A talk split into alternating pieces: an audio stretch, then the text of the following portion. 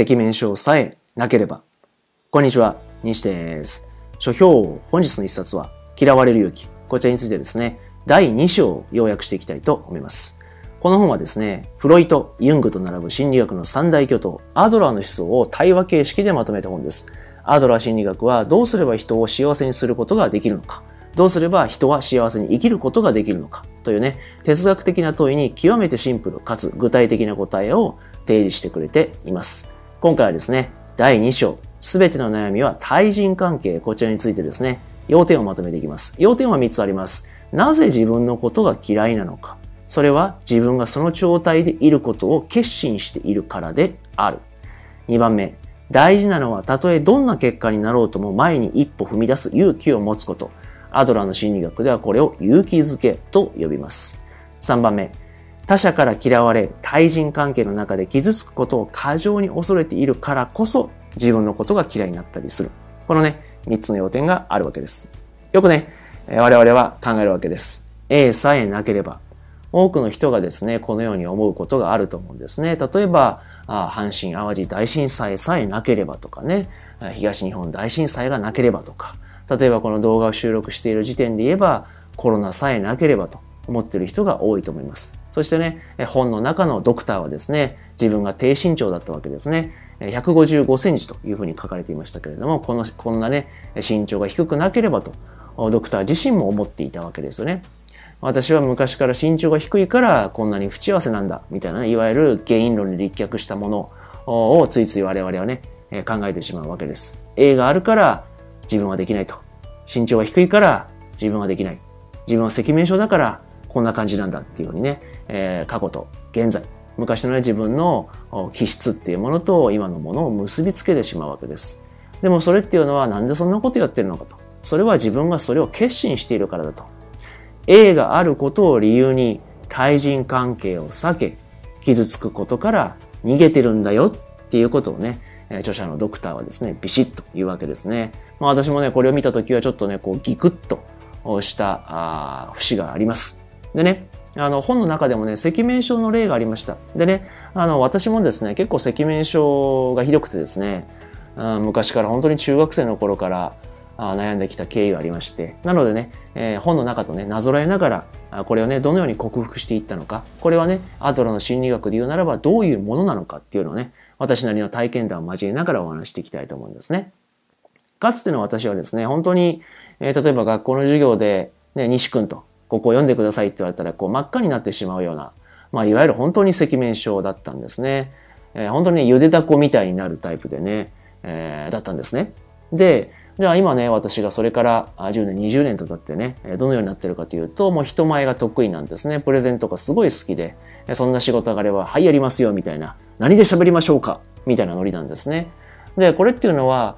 原因論からね、考えてみると、なんでやねんと。何があったというふうに思うと思うんですね。要するに赤面症に悩んでる人がいれば、非常にこうね、何らかの貴重なね、ことが言えると思うんですね。で、これ、私は、どのように克服したのかって言われたならば、やっぱりね、この人を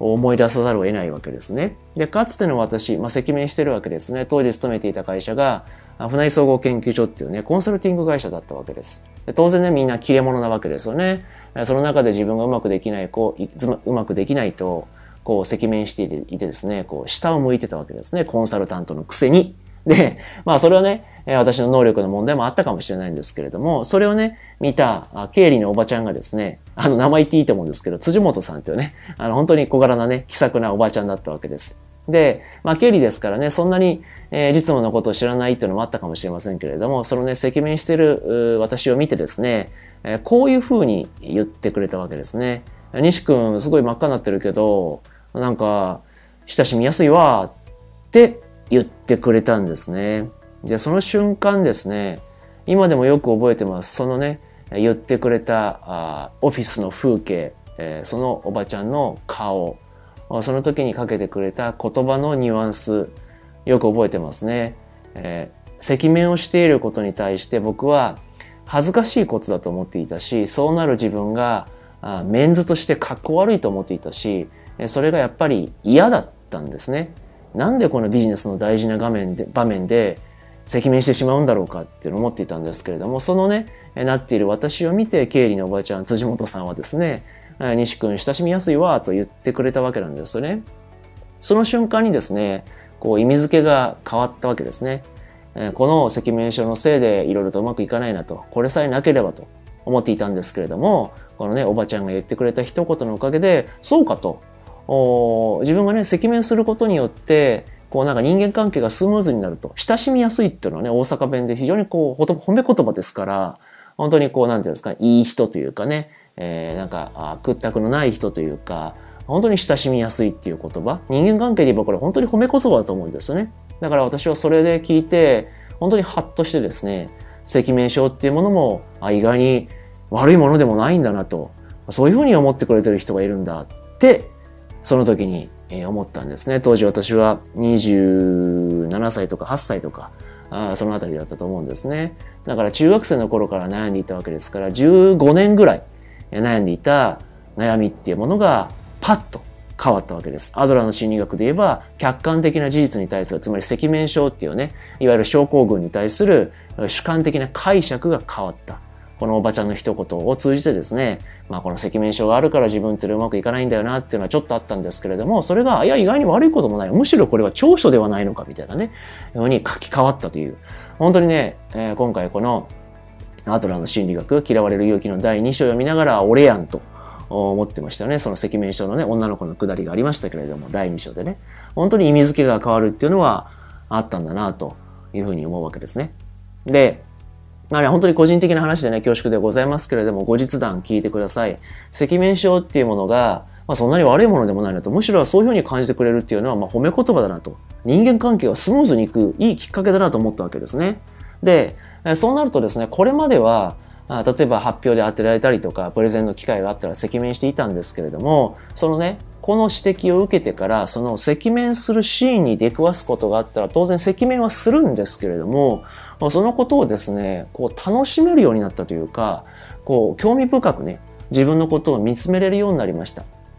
例えば今私はプレゼンで赤面することは、あの、全然ないんですね。もう慣れちゃったし、えー、赤面しても全然怖いことも何もないしね、むしろ親しみやすいと感じてくれてるわけですから、何も恐れるものはないわけですね。でもやっぱり、例えば、うん、何があるかな？うんまあ男性ですから、すごく綺麗な女性とかがいると喋ってるとやっぱ緊張するわけですね。営業の現場とかでも。たまにいますから。なんであんたそんな美人なんですかみたいなやっぱいるじゃないですか。そうすると緊張して、まあ顔が赤くなってしまったりするわけですね。で、その時に、まあ、若干恥ずかしいとね、思う、思う気持ちはないわけではないんだけれども、そのね、自分の成長ポイントを探すヒントになったんですね。例えば、今、私ね、あの、オランダに住んでるんですけれど、やっぱ英語を話してると、やっぱね、うまくいかない時ってやっぱあるんですよ。うまく自分の意思が伝えられないというか、言ってることはわかんないと。大の大人がね、言ってることはわかんないわけですが、やっぱちょっと恥ずかしいわけですね。そうすると、こう、カーッとね、赤面することがあるんだけれども、やっぱね、えー、その時はやっぱね、あたふたしてしまうんだけれども、振り返ると、やっぱあの時に赤面したっていうことは、自分の中で、例えば、こう、かっこつけてるところがあったのかなというか、英語がうまくね、喋れないのが恥ずかしいと思うところがあったのかなとか、やっぱこう振り返るね、こういいきっかけになったわけです。で、自分が赤面するっていうことは、心拍数が上がってですね、えー、こう、顔がパッと赤くなるわけですから、余裕がないってことですよね。ということは、そこの部分を改善すれば、より成長できるなっていうのがわかるわけですね。じゃああの場面でなぜ英語がうまく喋れなかったのかなとかね。なんであの女性と喋ったらあんなに緊張してしまったんだろうとか。そういうのを考えるきっかけということは、そこの部分を意識して改善していくと、あ、これ自分ってまたうまくなれるじゃんと。コミュニケーションでまたあうまく喋れるようになるじゃんっていうことで、その赤面するっていう、その自分の現象を見つめて、こう改善ポイントにね、えー、こう位置づけることができるようになったんですね。もうそれからね、本当にもう、ね、恐れるものは何もないというか、むしろね、それを積極的に探しに行く。うん。例えば、やっぱ英語喋ってるとね、うまくいかないこと多いんで、なんであの時うまく言えなかったのかなとかね、振り返るいいきっかけになるんですよね。まあ、それぐらいね、あの、私も考え方はね、主観的な解釈が本当に変わりました。なので、今でもね、この、ね、船井総研大阪のね、支社に勤めておられた辻本さんというね、経理のおばちゃんに対しては、もう感謝しても しきれないと。まあ、当の本人はね、全く覚えていないと思いますけれども、私にとっては、いやー、いいきっかけいただいたなと。本当アドラーの心理学的に言えばね、もう主観的な解釈を変えるいいきっかけもらったなと思った次第でございますということで、まあね、第2章はね、ちょっとね、個人的な話になりました。でもね、よく考えてみると、このアドラーの心理学が問うてくることっていうのは、極めてね、やっぱ個人的なことなので、そこはね、えこの要約っていうものの価値をね、また理解してもらったらいいと思うんですね。で、最後にですけれども、大事なことはですね、やっぱり自分がね、昔から悩んでいたことって多いじゃないですか。あ背が小さいとか、私で言えば赤面症とかね、いろんな悩みってあると思うんですよ。これがなければってなると思うんだけれども、このね、要約の最後にお伝えしたいことは、あなたにとってのおばちゃんは誰なんですかってことなんですね。たまたま、私は、あそれをね、指摘してくれる人がいたから、は、ある意味本当に救われた。本当にありがとうという気持ちですね。だから、もしこれを聞いてね、なるほどと、私にとってのおばちゃんって誰かなって思った場合は、やっぱね、積極的にね、誰か一生懸命ね、あの、話してみてください。対人関係に悩みがあるっていうことはどうしても引っ込み思案になると思うんですね。で私もやっぱそうだったし、昔は。でも、そのことをきっかけにどんどん人と話せるようにもなったし、えー、こうしてね、英語でも喋れるようになったわけですね。で、その喋れなかったことも恐れないようになったわけですね。ですから全ての悩みは対人関係ということは、そしてアドラの心理学は勇気の心理学ですから、一歩踏み出すことによって、あなたにとっていいヒントをくれる私のおばちゃんみたいな人と出会っていく。それがね、人生であると言っても過言ではないと思うんですね。まあ、このことをお伝えしたことでですね、私のちょっとこう、長々としたね、えー、この経験を喋らさせてもらいました。なんか、何らかのね、参考になれば幸いでございます。ということで、書評、本日の一冊は、嫌われる勇気。こちらについてですね、第2章、要約図解をさせていただきました。えー、ちなみにですけど、第2章は他にもですね、いいポイントがたくさんあるので、ちょっとね、何回かに分けて第2章はね、え解説していきたいと思います。え今日の動画を聞いていただきましてですね、えちょっと参考になったなと、いいやんけと思ってくれた方はですね、この左側のボタンからですね、チャンネル登録をよろしくお願いします。今日は以上です。ご清聴ありがとうございました。